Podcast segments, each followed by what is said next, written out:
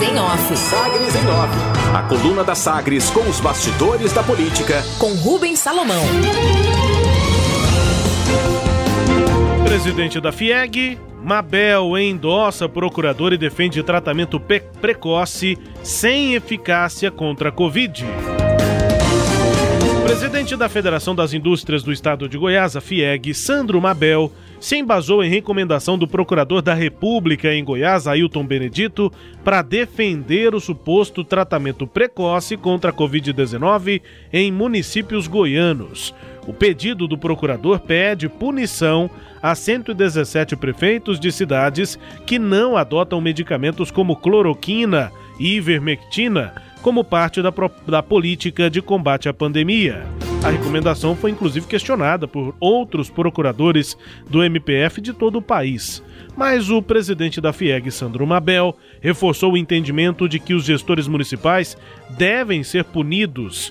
Isso em reunião pela internet com o Procurador-Geral da República, Augusto Aras, também com o deputado federal Giovanni Querini, do Cherini, do PL do Rio de Janeiro, e com a médica Lucy Kerr, que também defende o suposto tratamento precoce. Pelo Twitter, o presidente da FIEG confirmou a posição, aspas, em reunião hoje com o PGR Augusto Aras, solicitei recomendação para responsabilização para prefeitos que não adotarem tratamento precoce, conforme recomendação do MPF de Goiás. Fecha aspas. Agências de segurança como a Anvisa, além dos próprios fabricantes de medicamentos como cloroquina, ivermectina e nitazonaxida, confirmam que os produtos não são eficazes contra a infecção do novo coronavírus. Além disso, podem causar efeitos colaterais graves, como hepatite, no caso da ivermectina, ou infarto, no caso da cloroquina transporte. Além da posição pelo tal tratamento precoce, Mabel teve reunião com a Cooperativa de Transportes Escolares, junto ao Fórum Empresarial. Os representantes então de outros setores econômicos passaram a também sugerir o uso de vans escolares para o transporte de funcionários da indústria e do comércio. Falando nisso, o juiz José Proto de Oliveira determinou que as empresas que operam transporte coletivo na região metropolitana de Goiânia cumpram o decreto municipal que permite apenas passageiros sentados nos ônibus. Tem prazo e punição. As concessionárias têm até esta sexta-feira para cumprir a decisão. Em caso de descumprimento, a prefeitura, assim como as empresas, terão de pagar uma multa diária individual de 5 mil reais. Na sentença, o magistrado diz que as partes também são responsáveis por manter a distância mínima de um metro e meio entre as pessoas dentro dos terminais. Setor produtivo. A empresária Luísa Helena Trajano realiza às duas horas da tarde de hoje live com líderes empresariais goianos para mostrar propostas que podem acelerar a vacinação dos brasileiros. A intenção da dona da rede Magazine Luiza é unir forças no projeto Unidos pela Vacina.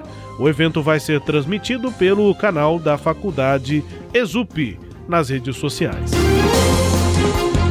Parceria. O grupo farmacêutico Ipera Farma realiza a doação de 23 leitos de UTI que vão ficar disponíveis por seis meses na cidade de Anápolis, como parte dos esforços de combate à Covid-19 no município. A doação foi efetuada pela Cosmed Indústria de, Comércio, de Cosméticos e Medicamentos, Sociedade Anônima, braço Fabril, do grupo Ipera Pharma, que possui operações industriais em Anápolis com o custo de um milhão de reais no aluguel dos leitos, além da compra de necessários, que foram doados à Secretaria Municipal de Saúde do município de Anápolis. E o Roda Viva da TV Cultura, na próxima segunda-feira, dia 15, vai receber especialistas para a edição especial sobre vacinas. Serão três debatedores e um deles é a médica epidemiologista Cristiana Toscano professora da Universidade Federal de Goiás, a UFG, e a única integrante sul-americana da Iniciativa Global pelas Vacinas, da OMS, a Organização Mundial da Saúde. Na agenda, o programa vai ao ar às 10 horas da noite na TV Cultura e nas redes sociais no site da emissora. Também vão debater sobre vacinas, Carla Domingues, que também é epidemiologista, ex-coordenadora do Plano Nacional de, Imunização, além de Pedro Halal, eh, coordenador do maior estudo epidemiológico de Covid-19 do Brasil, ex-reitor da Universidade de Pelotas. Destaques de hoje da coluna Sagres em Off. Cileide Alves. Rubens, é, eu fico me perguntando o que que o Ministério Público Federal é, tem, qual a competência do Ministério Público Federal para sugerir que medidas A ou B sejam é, é, acatadas por órgãos de saúde pública. Eu acho que se tem alguém no Ministério Público que quer definir é, políticas públicas, precisa de disputar a eleição e ganhar deixa a cadeira de, de ministro, do Ministério Público e vai para as urnas, né? Lá é um bom lugar para se discutir quais medidas têm que ser tomadas por um gestor e aí ganhando aplica essas medidas. Destaques de hoje da coluna Sagres em Off, que também é podcast. Está no Deezer, no Spotify, no SoundCloud, no Deezer e também nos tocadores do Google e da Apple lá no sagresonline.com.br.